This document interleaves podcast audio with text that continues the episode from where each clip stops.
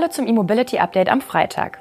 Heute ist der 8. Dezember und bevor Sie am Sonntag die zweite Kerze anzünden können, haben wir noch ein paar spannende News zur Elektromobilität für Sie. Etwa den Marktstart des Smart Hashtag 3, eine interessante Integration der Supercharger für Flotten und die Preise des neuen Skoda Enyaq Coupé. Die im Juli angekündigte finanzielle Beteiligung von Volkswagen am chinesischen Elektroautohersteller Xiaopeng ist abgeschlossen. Auch bei der Entwicklung der beiden gemeinsamen E-Autos sehen die Chinesen Fortschritte. Dazu gleich mehr. Volkswagen hat für rund 705 Millionen US-Dollar knapp 5 Prozent der Anteile an Xiaopeng erworben und erhält einen Sitz als nicht stimmberechtigter Beobachter im Board des chinesischen Unternehmens. Der Kaufpreis entspricht derzeit umgerechnet rund 655 Millionen Euro.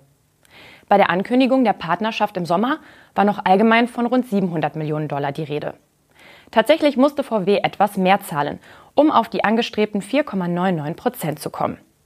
Mit dem Closing gehören den Wolfsburger nun etwas mehr als 94 Millionen Stammaktien der Klasse A. Wie Xiaopeng schreibt, macht auch die technische Zusammenarbeit mit Volkswagen bei der Entwicklung von zwei Elektroautos erhebliche Fortschritte. Die Machbarkeitsstudie des Projekts habe ein positives Ergebnis erzielt, und sei abgeschlossen worden, heißt es. Darüber hinaus prüfen beide Unternehmen aktiv eine vertiefte strategische Zusammenarbeit bei E-Auto-Technologien. Konkret wurden zwei elektrische Mittelklasse-Modelle angekündigt, die gemeinsam mit Xiaopeng entwickelt werden und 2026 unter der Marke VW auf den Markt kommen sollen. Anfangs hieß es nur, dass diese beiden nicht näher beschriebenen Modelle als China-spezifische Fahrzeuge des MEB-Produktportfolio ergänzen sollen. Wie VW-Chef Oliver Blume Ende Juli angab, sollen die beiden Fahrzeuge im oberen B-Segment angesiedelt werden und die Plattform des Xiaopeng G9 nutzen.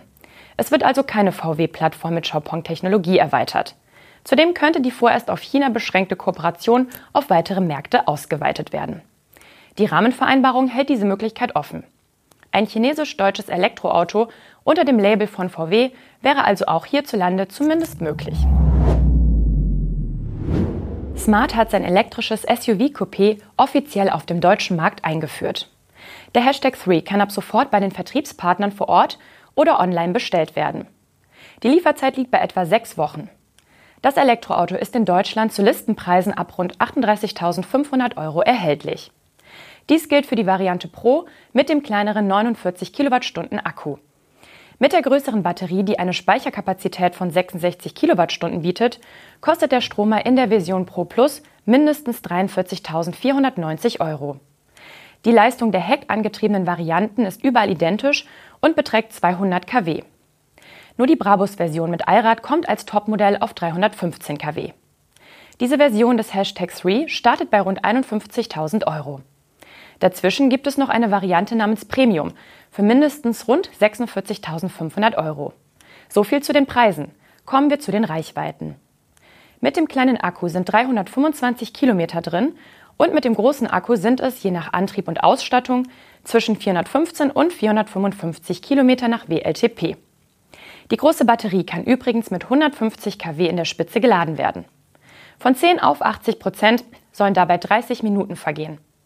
AC-seitig ist ein 22 kW Onboard-Charger verbaut. Wir sind gespannt, wie der Marktstart verläuft. Auch bei der nächsten Meldung geht es um einen Marktstart oder besser Neustart.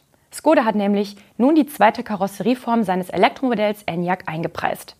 Diese Version hört auf den Modellnamen Enyaq Coupé 60 und erweitert das Portfolio von Skoda Deutschland. Der Antrieb bietet 132 kW Leistung und als Energiespeicher ist eine 62 Kilowattstunden große Batterie an Bord. Das Enyaq Coupé erzielt damit eine Reichweite von bis zu 408 Kilometer im WLTP-Zyklus. Für den Einstiegspreis von 46.850 Euro erhalten Kunden den Stromer in der Design Selection Loft. Sie zeichnet sich durch einen Innenraum mit dunkelgrauen Kunstlederstoffsitzen und einer zeitlosen schwarzen Armaturentafel aus. Serienmäßig rollt das Enyaq Coupé 60 auf 19 Zoll großen Leichtmetallfelgen vor. Ab Werk gibt es standardmäßig auch eine Wärmepumpe, ein Lederlenkrad mit Multifunktionstasten, eine Zwei-Zonen-Klimaanlage, Parksensoren vorn und hinten sowie eine Rückfahrkamera. Wer es etwas sportlicher mag, der kann den ebenfalls neuen Skoda als Enyaq Coupé 60 Sportline bestellen. Äußerlich unterstreichen markante schwarze Details an Stoßfängern, Kühlergrill, Fensterleisten und Außenspiegeln dessen Auftritt. Einen starken Akzent setzen die Leichtmetallfelgen im 20 Zoll Format.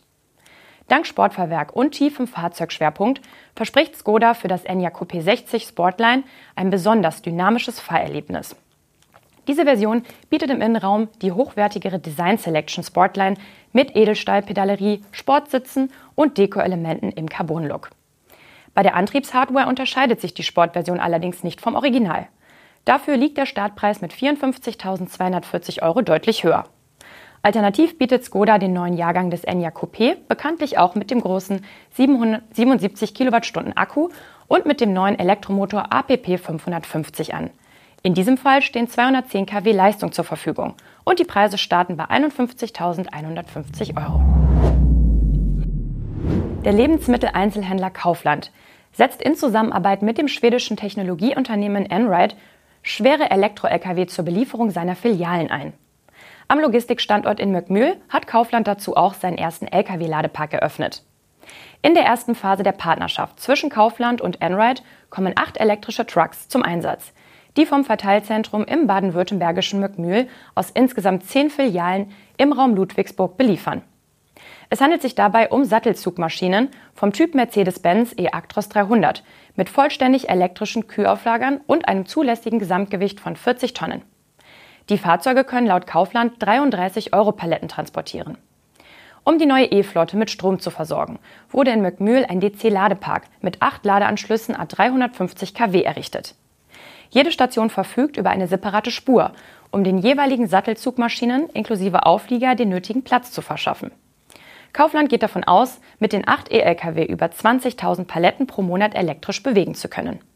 Das soll zu einem jährlichen CO2-Einsparpotenzial von rund 900 Tonnen führen. Ob weitere E-Lkw angeschafft werden sollen, soll nun die begonnene Einführungsphase entscheiden. Bis 2024 will sich Kaufland Zeit nehmen, um zu prüfen, inwieweit die Partnerschaft weiter skaliert werden kann, heißt es in einer Mitteilung zu dem Projektbeginn. Und zum Schluss haben wir noch eine interessante Meldung für elektrische Flottenkunden.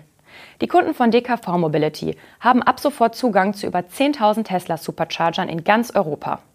Jene Supercharger-Standorte, die allen Fahrzeugmarken offen stehen, können über den Bereich Charge Your Non-Tesla in der Tesla-App oder über die DKV Mobility-App gefunden werden. Ermöglicht wird der neue Service durch die Plattform der DKV Mobility-Tochter Greenflux, die für das gesamte Ladeangebot von DKV Mobility zuständig ist. Bei der Anbindung der Supercharger handelt es sich um eine reine Softwarelösung. Die EV-Fahrer müssen die Tesla-App herunterladen und ein Tesla-Konto eröffnen. Der Ablauf ist einfach. Im Tesla-Konto können DKV Mobility-Kunden dann die DKV Card namens Plus Charge als Standardzahlungsmethode hinterlegen. Dazu können sie ihren Namen und die Nummer ihrer DKV-Card eingeben. Sobald DKV Mobility den Vorgang überprüft hat, wird die Karte als Standardzahlungsmethode für das Aufladen festgelegt. Auch die Kunden der in Deutschland von Flatcore vertriebenen Ladekarte Travelcard können diese Funktion ab sofort an Tesla-Schnellladern in Deutschland verwenden. Flatcore hatte im vergangenen Jahr Plug-Serving übernommen. Dass Flottenkunden nun mit ihren Karten an Tesla-Superchargern laden können, ist ein Novum. Das waren die News und Highlights der Elektromobilität für diese Woche. Hiermit verabschieden wir uns und wünschen Ihnen einen schönen zweiten Advent. Wir sind am Montag mit dem E-Mobility Update zurück. Tschüss!